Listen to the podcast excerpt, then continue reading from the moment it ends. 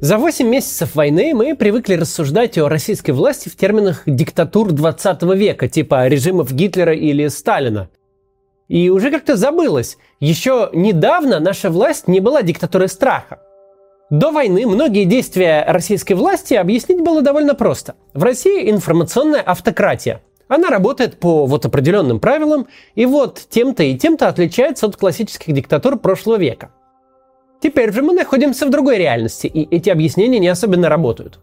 Сегодня попробуем разобраться, как устроена власть в России, каким образом она из информационной автократии подошла вплотную к диктатуре, почему это произошло и что с ней будет дальше.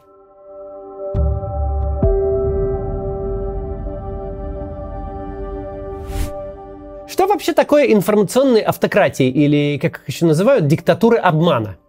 Чем они отличаются от описанных в учебниках истории диктатур страха? Два года назад у меня уже был на канале ролик об информационных автократиях. Но с тех пор аудитория сильно выросла, и большинство из вас этот ролик не видели. Так что пробежимся по особенностям этого типа правления и потом сравним с сегодняшней путинской властью. Теорию информационных автократий придумали политолог Дэниэль Трейсман и экономист Сергей Гуриев – за три месяца до начала войны с Украиной у них вышла большая книга на эту тему «Диктаторы обмана. Новое лицо тирании в 21 веке». Совсем недавно Россия была эталонным примером диктатуры обмана и одной из причин возникновения теории вообще. Но пока книга Трейзмана и Гуриева добиралась до офлайн магазинов власти в России верхом на крылатых ракетах неожиданно вылетели из списка подходящих примеров информационных автократий – в чем суть настоящей диктатуры обмана? В обмен на политические и гражданские свободы они продают гражданам идею, что только они могут успешно управлять страной по каким-то историческим, геополитическим или иным причинам. А если с успешным управлением, стабильностью и экономикой дела не складываются, то можно подкорректировать нарратив и рассказать, что без них все было бы еще хуже. Была бы гражданская война, а не иначе. Или голод вообще. И вообще, если не автократ, то кто? А все проблемы в экономике списываются на происки неуловимых внешних врагов. Диктатуры обмана Орбана, Эрдогана и Путина нулевых годов сильно отличаются от диктатур страха Сталина, Гитлера, Муссолини или Полпота. Во-первых, диктатура обмана строит из себя демократию. Власти проводят выборы, соблюдают собственные правовые процедуры, парламенты у них законы принимают, иногда в них даже оппозиция сидит – Выборы, конечно, фальсифицируют, а процедуры и законы переписывают под себя. Но, тем не менее, они показывают своим гражданам, что все окей, что вы живете в нормальной стране, где есть работающие демократические механизмы. Не беспокойтесь, граждане, занимайтесь своими делами. А если вам вдруг кажется, что механизмы не работают и ваши интересы никто не представляет, то вы просто маргинальное меньшинство, которое слушать в стране никто не станет. Во-вторых, одновременно с этим информационные автократии будто говорят международным партнерам, смотрите, с нами можно работать, мы надежные, мы такие же, как вы вообще, только у нас народ более единогласный и постоянный в выборе лидера. А больше никаких отличий нет. Покупайте нас, наш газ, мы не подведем, будем продавать, и вообще все в порядке. В-третьих, сами автократы 21 века тоже не хотят быть похожими на диктаторов. Они не носят военную одежду, не подчеркивают милитаризм или жестокость, а их риторика – это риторика эффективного управленца и экономиста. В-четвертых, в отличие от диктатуры прошлого, диктатуры обмана не используют массовые репрессии. Так демократа из себя долго не построишь. Всем все быстро станет понятно и в стране, и за рубежом, и никакой диктатуры обмана не выйдет. Стабильность никакую тоже так не продашь. Какая стабильность, если за каждым углом может э, поджидать черный воронок? Сейчас же не 37-й год, правда? Что хочешь, то и говори, тем более в интернете. Э, черный воронок за тобой завтра не приедет. Это совершенно очевидная вещь. Да что прятаться-то? На противников давят, не допускают к выборам, применяют точечные репрессии, но никогда не делают это открыто и за политическую позицию. Кроме того, как и диктатуры страха, информационные автократии используют пропаганду. Но их цель не протолкнуть какую-то идеологию. У диктатуры обмана никакой идеологии вообще нет. Нет, их цель успокоить зрителя, убедить, что делать ничего не надо. И вообще и так все хорошо. Если что-то менять, будет хуже. Да и еще, кстати, и изменить ничего нельзя, даже и не пытайтесь. В таких странах, кстати, даже могут существовать и независимые СМИ для иллюзии свободы мнений. Но они маргинализируются, постоянно обвиняются в клевете и работе на врагов, а их сотрудники тоже подвергаются выборочным репрессиям. Мы готовы были, что нас закроют каждый день. А, и не только в эту компанию.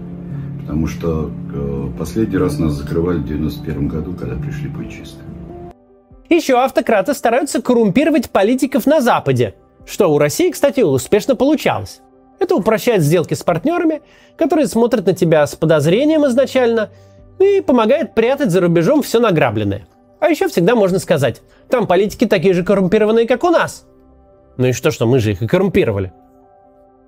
И, наконец, для тех, кто пропаганде не верит, у информационной автократии тоже есть решение. Подкуп и кооптация. То есть включение в свои ряды. Приходите, мол, ну, не знаю, занимайтесь управлением трамваями, коль вы так хотите, или там управляете каким-то регионом, ну, например, Кировской областью. Вот берите и руководите. И все, кооптация. Таким образом, они пытаются включить самых умных и образованных людей, которые не согласны, в систему. Поделиться деньгами и возможностями в обмен на лояльность или как минимум на молчание, не сопротивление. Ну а если сотрудничество не устраивает, информационный автократ никого держать в стране насильно не будет. Меньше недовольных, меньше проблем. Сейчас сравним все это с нашими реалиями, попробуем понять, почему произошла трансформация к нынешней системе и вообще какая она сейчас. Сначала небольшая реклама, посмотрите. Скорость нашей жизни стремительно растет, и почти все можно сделать дистанционно. Продукты мы покупаем в приложении, такси заказываем в приложении, даже рабочие совещания проводим в приложении. А вот в поликлиниках почему-то стоим в очередях и ждем приема врача неделями. Или идем в частную клинику с вопросом, который можно решить дистанционно за несколько минут. Всего этого можно избежать, оформив подписку в приложении на поправку. Эта подписка даст вам доступ к онлайн-консультациям с врачом прямо в чате приложения. Не нужно никуда записываться. Просто заходите в приложение, выбирайте тему вашего вопроса и описывайте проблему. Добавляйте фото или документы, если нужно, прямо туда же в чат. Сервис сразу направит вас к нужному специалисту – течение 10-15 минут врач подключится к чату и задаст уточняющие вопросы. Можно консультироваться в любое время, не сильно отвлекаясь от работы или домашних дел. Не нужно больше гуглить симптомы страшных заболеваний или спрашивать у аптекаря-студента, как лечить сухой кашель. Спросите у специалиста. Врачи помогут вам уточнить дозировку лекарств, расшифровать результаты анализов, расскажут, как повысить иммунитет после простуды. В одну подписку можно добавить сразу 5 пользователей – детей, супругу или маму. Никакой гомеопатии и народной медицины. Все врачи используют доказательный подход. Онлайн-консультации также отличная поддержка для тех, кто только что эмигрировал и не хочет платить в три дорого за прием на языке, которого не понимает. Один месяц подписки стоит меньше, чем один прием в частной клинике. А с промокодом CATS еще меньше – 20% скидки за первый месяц подписки. Ссылки на сервис я оставил в описании. Продолжим. С информационной автократией разобрались. Сравним ее с тем, что имеем в России сейчас, в октябре 2022 года. Российская власть вроде еще и строит из себя даже демократию, вот выборы недавно провели. Но с каждым днем это превращается в фарс, в который не верят даже искренние сторонники. Голосование на пеньках, принятие законов одним днем во всех чтениях, электронное голосование ботов, и как финал, референдумы под дулами автоматов, где результаты даже и не думает никто считать, заранее объявляют заготовленные. И аннексия территорий, которые э, продержались в составе России меньше дня. Если власти соблюдают правовые процедуры, то только для того, чтобы порадовать своего лидера, и только в каких-то очень небольших частях своей деятельности. Сам лидер в мундир пока не переоделся. Но риторика его полностью изменилась. Год назад он с интересом жонглировал выдуманными цифрами роста импортозамещения, сельского хозяйства и жилищного строительства. А сегодня обвиняет Запад во всех смертных грехах, читает милитаристские лекции по истории и, что самое плохое, взял привычку каждое выступление заканчивать угрозой ядерной войны. Это поведение прямо противоположно тому, как должен вести себя информационный автократ. Обвинять внешних врагов в плохом экономическом развитии автократу нужно – но не пугайте аудиторию перспективой переселиться в бомбоубежище. Автократ, наоборот, должен успокаивать и усыплять свою паству.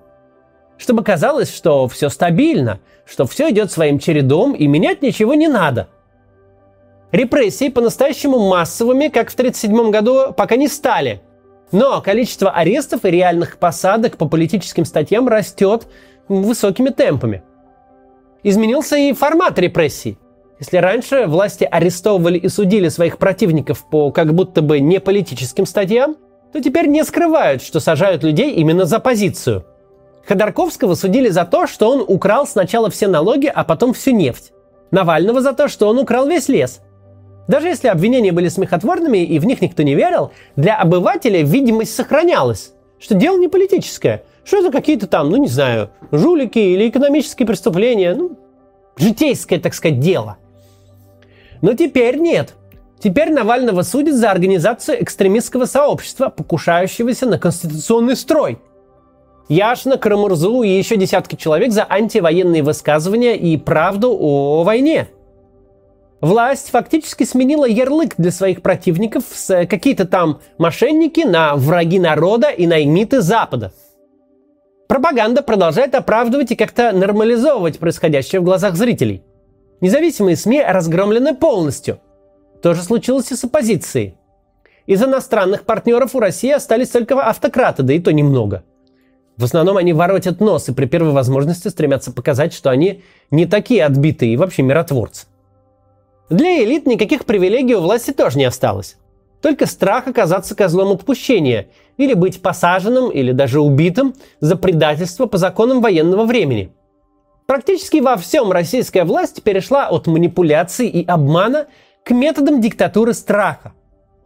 Но самое главное, она начала агрессивную войну, которая, кроме прочих ее ужасов, в 21 веке еще и страшно убыточна. Войну не продашь как стабильность.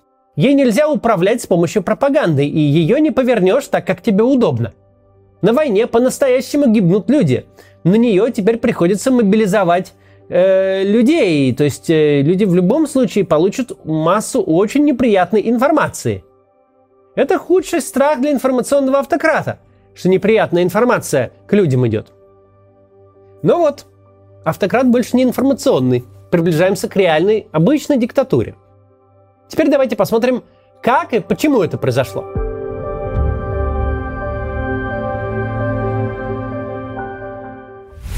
Сегодня легко присоединиться к мнению, что Россия скатилась в диктатуру из-за генетической или исторической предрасположенности, плохого образования или просто пропаганда слишком хорошо работала последние 20 лет.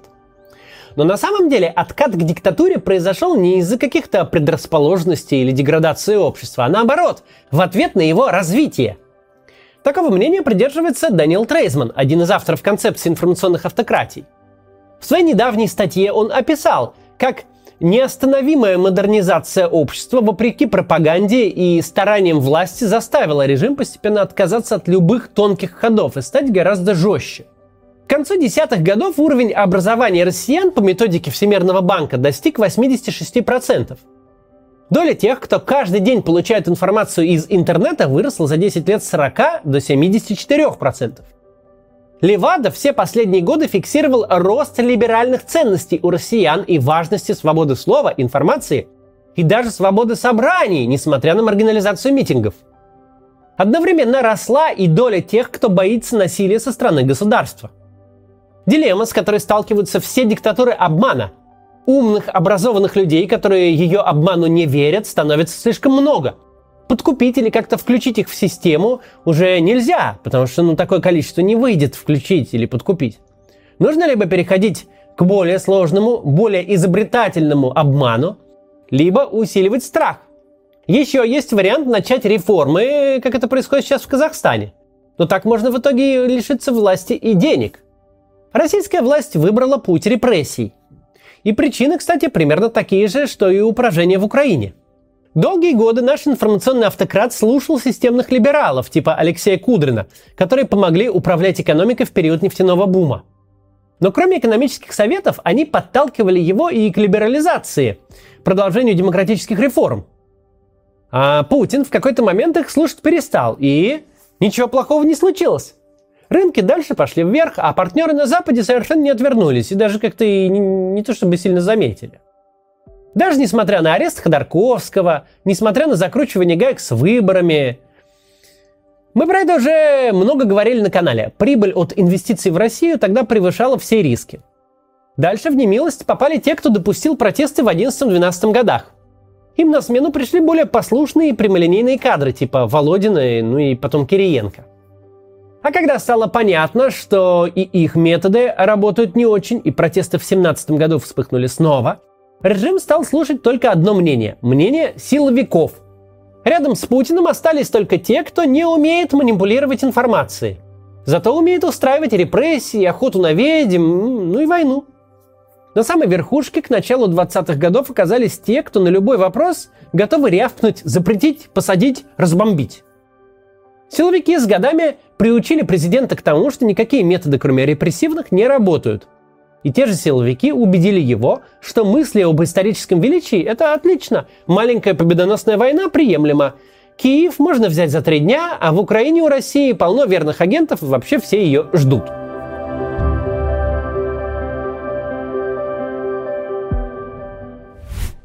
Ни маленькой, ни победоносной войны не получилось. И никаких нормальных инструментов в руках для того, чтобы замять эту проблему, тоже не осталось. Нельзя взять и внезапно запустить умиротворяющую пропаганду. Она уже 8 месяцев вещает, распространяя ненависть и милитаристский угар. Нельзя просто залить недовольство деньгами для граждан. Деньги и так кончаются, брать их неоткуда, да и война требует с каждым днем все больше. На харизме и народной любви тоже не вырулить. Рейтинги улетели в трубу после поражений, рецессии и мобилизации. Тут вроде напрашиваются пессимистичные выводы. Э, но мы попробуем их избежать. Самые большие стрессы у путинского режима еще впереди. Как он сможет объяснить народу и элитам будущее поражение в войне, а оно неизбежно? Что делать, если пресловутый раскол элит все-таки случится? Всех потравить новичком? А как проводить выборы, когда рейтинг после поражения будет стучаться об дно? Наконец, на какие деньги содержать многомиллионную толпу силовиков и чиновников, у которых претензий к власти не меньше, чем у остальной страны? На все эти вопросы режиму придется как-то отвечать, решать их и решать быстро. О чем все это говорит нам с вами? Путинская система завтра не рухнет. Какой-то запас прочности у нее есть. Но и много лет она не простоит. Информационная наша автократия, быть может, и перестала – а персоналистской осталось. Военные поражения, такие как потеря Херсона, например, о которой уже вовсю говорят, могут привести к тому, что в России будет другой президент через неделю. С другой стороны, он может простоять и несколько лет, нарисовать результаты выборов, а всех недовольных подавить. Но на нашем веку изменения придут. И тогда нам нужно помнить, еще одной диктатуры обмана допустить нам в России нельзя – нам нужно будет забыть всю эту безумную байду про геополитические противостояния, борьбу с Америкой и восстановление былого величия. Закопать все это поглубже, поставить памятник этой странной и страшной эпохи и заняться уже своей страной. Построить в ней европейского типа либеральную демократию с разделением властей, адекватной правовой системой, с правилами едиными для всех, честными выборами и всем таким прочим. И тогда Россия не будет представлять угрозы ни себе, ни другим. До завтра.